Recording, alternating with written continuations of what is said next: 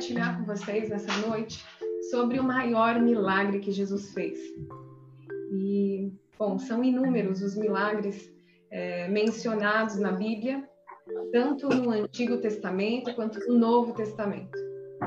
E os milagres, eles acontecem para revelar os atributos de Deus, e como o seu poder, a sua soberania, o seu amor sem limites, sua misericórdia, tantos atributos que o nosso Pai celestial tem.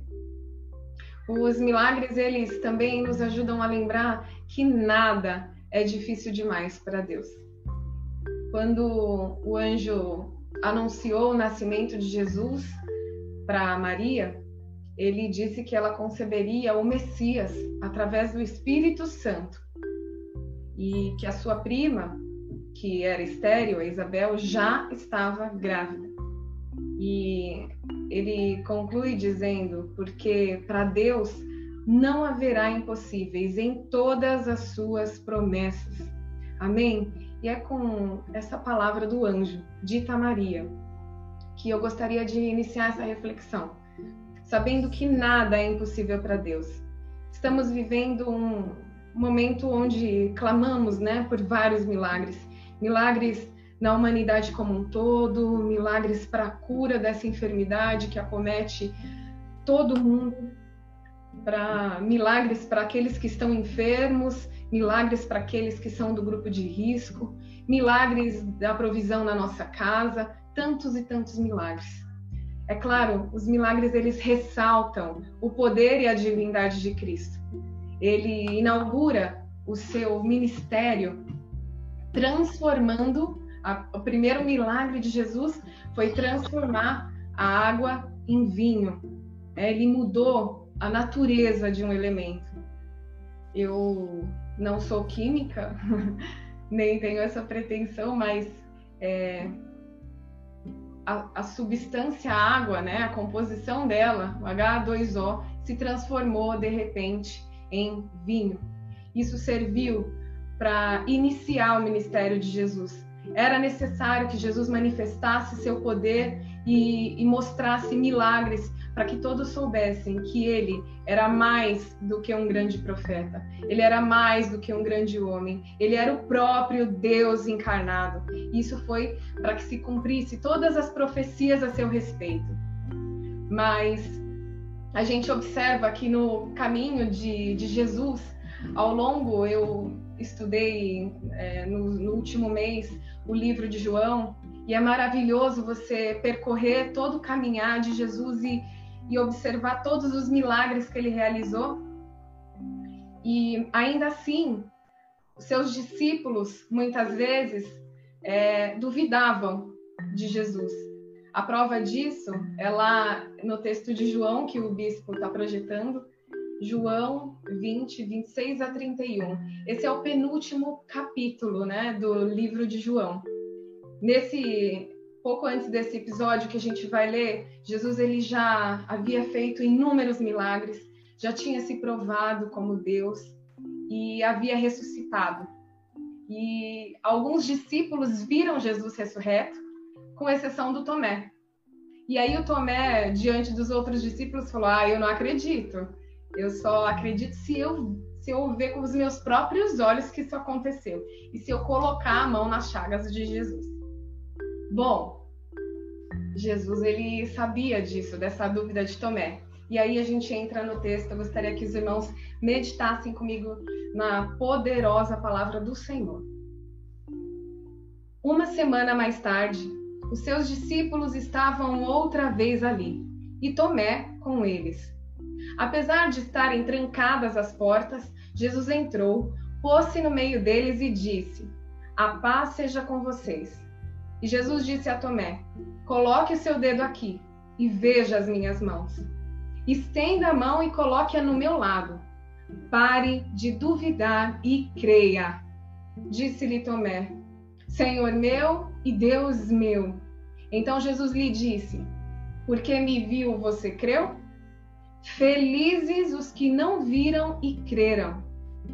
Jesus realizou na presença dos seus discípulos muitos outros sinais milagrosos, que não estão registrados nesse livro, mas estes foram escritos para que vocês creiam que Jesus é o Cristo, o Filho de Deus, e crendo tenham vida em seu nome. Amém? Então, até aqui a gente percebe que o Tomé, apesar de viver com Jesus, de ter caminhado, de ter é, visto tantos milagres de Jesus, os milagres que ele viu não foram suficientes para fazer com que ele acreditasse na divindade de Jesus. E Jesus ele fez isso para que alcançasse não somente Tomé, mas também todos aqueles que duvidam é, que ele é o próprio Deus. Então ele se apresenta a nós e ele se apresenta de uma forma adorável a cada um de nós, mesmo é, nas nossas próprias inquietações, nas nossas próprias dúvidas, angústias, o Senhor nos conhece profundamente. Do mesmo jeito que ele conhecia Tomé e a necessidade de Tomé, ele também conhece a nossa. Então, provai, prove e veja: Deus é bom, Deus é real. E o, o apóstolo João, ele, ele fala isso, né? Então, o Tomé, ele, Jesus ele responde para Tomé: quer dizer que porque você me viu, você creu. Felizes são aqueles que não veem, mas creem. Então hoje Jesus ele não está aqui de uma forma física, mas ele está em espírito. E é possível a gente experimentar essa presença dele maravilhosa dentro das nossas casas, dentro aqui da minha casa, dentro da sua casa. O Senhor ele se faz presente. E então por quê, né? Já que os milagres eles são maravilhosos, eles é, revelam o poder e a grandiosidade de Deus, mas por que então dos, dos milagres? Qual o, o que acontece além disso, né? O apóstolo João ele responde nesse mesmo versículo lá no finalzinho que ele realizou todos esses e muitos outros milagres para que a gente creia que Jesus é o Cristo, o Filho de Deus. E crendo, a gente tem o quê? Vida em seu nome. Então esse é o objetivo do milagre, né? Provar, mostrar que Jesus ele é Deus e para que através dele a gente tenha vida, né? A vida abundante, a vida plena, a vida de Deus habitando em nós. Então a gente é, ainda que veja vários sinais, a gente deve ter cuidado, porque nem tudo aquilo que parece provém da parte de Deus. Né? A gente às vezes entra numa busca incessante por milagre e a gente quer ver o milagre acontecer, senão a gente não crê, e isso acaba é, fomentando na gente uma ansiedade, uma expectativa que pode ser frustrada. Porque Deus, ele, apesar de nos conhecer e nos amar, ele não tem compromisso com a nossa vaidade, ele não tem compromisso com as nossas, é, o, o, nosso, as nossas manhas, se é que eu posso dizer assim. E eu tenho filhas e eu sei, eu como mãe, eu quero sempre é, atender às necessidades delas, mas nem sempre atendendo a, necess, a, é, a necessidade dela é aquilo que elas estão pedindo. Às vezes elas me pedem coisas que eu falo, não, disso elas não precisam. Então, na visão delas, eu posso estar sendo ruim. Na verdade, eu estou fazendo aquilo para o bem delas, né? E eu penso que da mesma forma Deus age com a gente. Então, a gente deve ter cuidado para pedir até mesmo esses milagres e cuidado para entender também esses milagres. Como eu falei, nem sempre aquilo que parece vem de Deus, né? Então a gente precisa avaliar é, tudo aquilo que a gente pede, até mesmo em oração. E aquilo que a gente pede, os milagres que acontecem, eles precisam estar em plena harmonia com toda a Bíblia, para que sejam é, de Deus, né, verdadeiramente. Então, nas nossas vidas, mais importante que os milagres é que a gente, como cristão, tenha o fruto do Espírito, né? Gálatas 5, 22, os frutos do Espírito são amor, alegria, paz, longanimidade, benignidade, fidelidade, bondade. E assim, a gente não deve se levar pelas paixões da carne, pelas vontades da carne, mas sempre pelos frutos do Espírito. examinando as escrituras, olhando para elas com carinho, com dedicação, e aí a gente vai ver que esses milagres da Bíblia, ele não só vai nos ajudar a compreender o tamanho do poder de Deus, como nos traz esperança para aquilo que vai acontecer nas nossas vidas, para aquilo que vai acontecer no nosso país e no futuro da humanidade. É, eu tenho vivido muito isso, né? Tenho é, conversado bastante com Deus nesse meio tempo, em meio a essa crise. E como o bispo colocou no começo dessa, desse culto, a gente precisa se esvaziar da gente mesmo. Né? A gente precisa se humilhar diante da poderosa mão de Deus, porque Ele sabe aquilo que é melhor para cada um de nós. A gente não tem que ter a prepotência, a arrogância, saber aquilo que é o melhor, mas confiar que o Senhor ele não perdeu o controle da situação. O Senhor ele está no nosso barco. O Senhor está caminhando conosco e ele já viu o final de tudo isso, né? E eu tenho certeza que se eu abrisse aqui para cada irmão que está assistindo, contar pelo menos um milagre que já viveu ah, vocês falariam coisas maravilhosas aqui, falariam coisas que edificariam a nossa fé. Mas eu quero perguntar para vocês qual é o maior de todos os milagres. É claro que esses milagres são maravilhosos, tudo que a gente viu na Bíblia, tantas coisas que Deus fez de curar os, o, o paralítico, de dar vista aos cegos, de transformar água em vinho, no Antigo Testamento, de abrir o mar para o povo passar, é, de cuidar das viúvas, tantas coisas, mas qual é o maior milagre de todos? Bom, a gente entende o Evangelho como a revelação do amor de Deus. É, é a conclusão, é o cumprimento de toda a promessa de Deus nas nossas vidas. E lá o maior milagre é revelado na transformação do coração do homem. Esse é o maior milagre que a gente tem da parte de Jesus. É ter um coração transformado. E durante, bom, em João, capítulo 3, temos um personagem, o Nicodemos, que já era uma pessoa mais velha e ele perguntou para Jesus, né, o que, que eu faço para ter a vida eterna? E Jesus ele fala para ele, olha, é necessário você nascer de novo. Mas como nascer de novo? Eu que já sou velho, eu vou voltar para a barriga da minha mãe? Não era isso que Jesus estava querendo dizer. Jesus falou, mas é necessário que você nasça do Espírito, que você seja uma nova criatura. É necessário ter um novo você.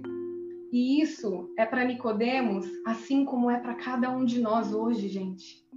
Nós não somos diferentes de Nicodemos. Nicodemos ele era um homem experiente, religioso, mas ele precisava nascer de novo, nascer de novo em Cristo.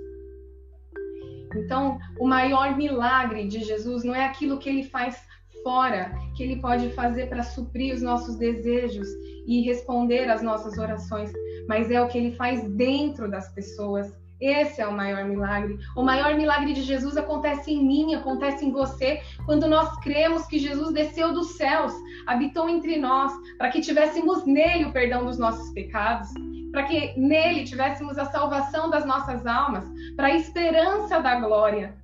É nisso que consiste o maior milagre de Jesus. O maior milagre de Jesus é fazer a gente de novo, é virar a gente do avesso, é mostrar qual é a vontade dele para nós, é que a gente viva nessa linha de relacionamento com Deus diário, é que a cada dia a gente consiga fechar os nossos olhos e ouvir a voz de Deus.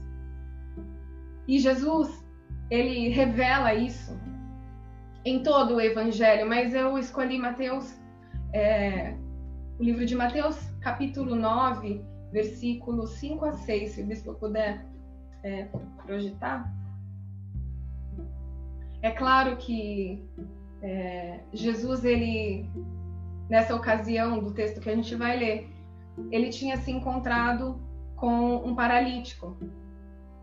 E ele, tá, ele veio ao encontro de Jesus, né, sobre uma cama, pessoas traziam ele e haviam vários religiosos ao redor de Jesus. E Jesus, quando encontrou com esse paralítico, disse: Seus pecados estão perdoados. E todo mundo ao redor, os religiosos, mas que petulância é essa? Que arrogância é essa desse Jesus? Quem ele pensa que é para perdoar pecados? Mas o que é isso? Ele está se achando Deus. E aí Jesus ele abre aspas e fala nesse texto aqui que nós vamos ler. O que, que é mais fácil dizer?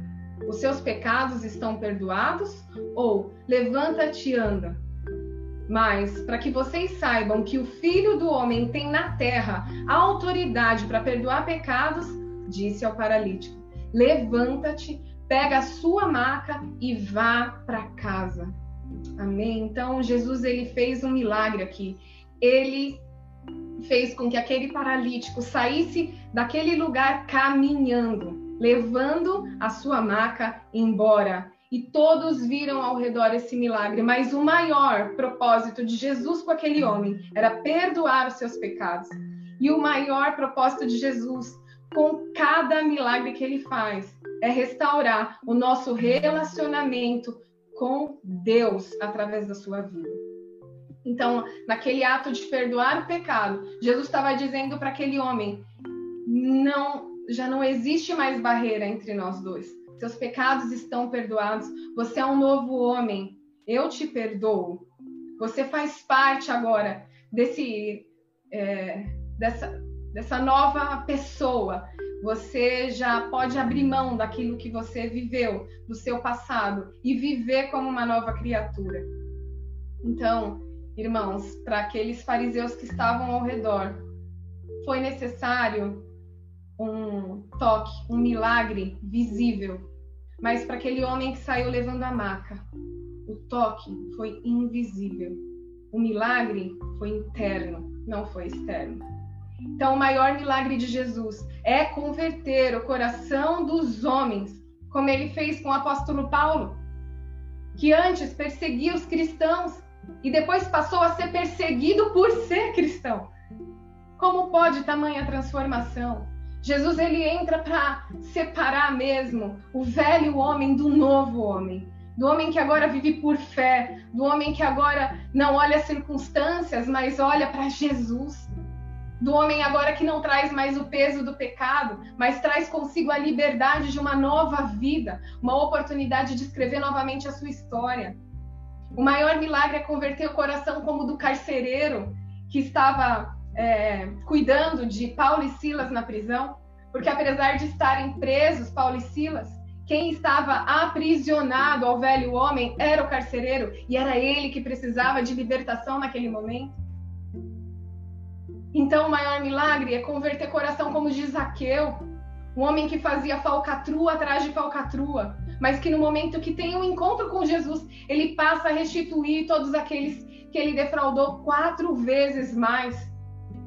São novas pessoas, são pessoas totalmente tocadas, transformadas pelo poder que existe no milagre poderoso de Jesus é um, uma conversão de coração, como aconteceu com o malfeitor na cruz, que até o último momento, no último instante da sua vida, ele teve a oportunidade de se arrepender, de se arrepender dos seus maus caminhos e de ainda naquele dia morar no céu com Jesus.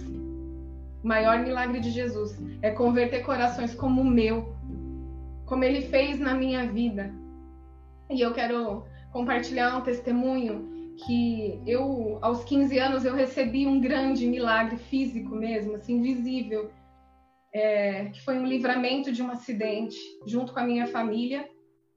E foi algo sobrenatural, foi algo incrível, que surpreendeu a minha família e a todos que viram aquele acidente, porque depois que nós capotamos o carro várias vezes, a gente caiu numa ribanceira e os caminhoneiros ao redor é, conversavam com a polícia que estava chegando e o policial perguntando onde estão os corpos.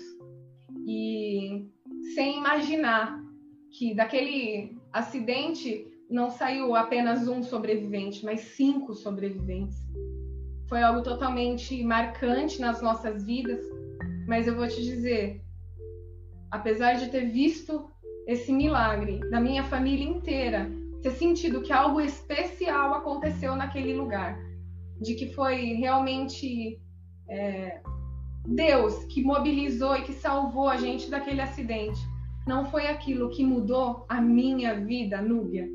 Não foi. O maior milagre da minha vida aconteceu quatro anos depois, quando num encontro com Jesus, ele se revela para mim e diz que naquele dia do acidente ele não me libertou, não me salvou somente da morte natural, da morte física, mas também da morte espiritual.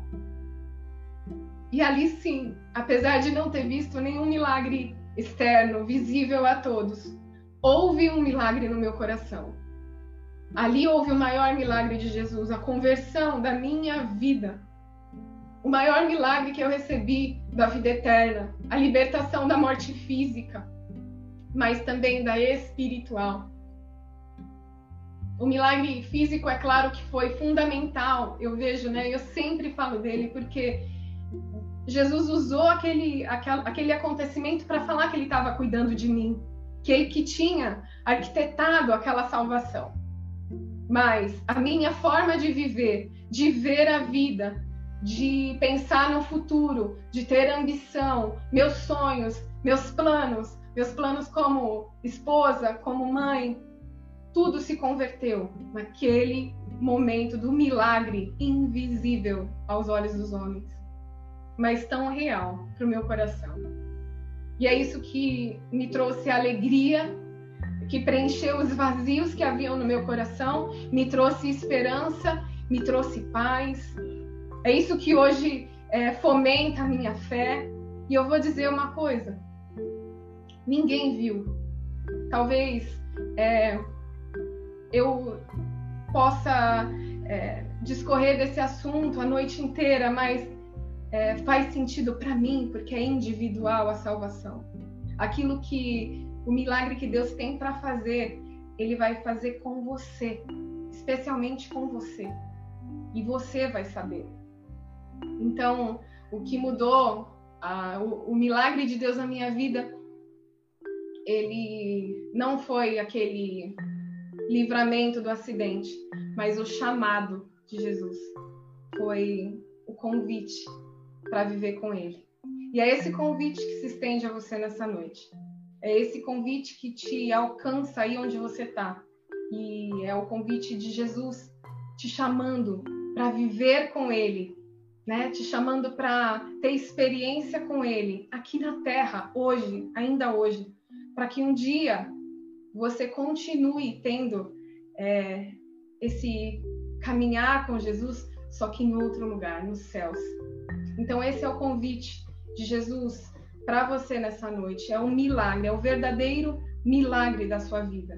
É o milagre mais maravilhoso de todos é aquele que Jesus ele faz na minha vida, faz na sua vida, quer fazer hoje. Amém? E eu quero aproveitar essa oportunidade para levantar oração aqui por milagres que estão é, latentes nos nossos pensamentos, nas nossas vozes, todas as vezes que a gente busca o Senhor, mas também por esse milagre que não é visível aos olhos dos homens, mas é real no coração daquele que sente e recebe Jesus como o Senhor e Salvador da sua vida.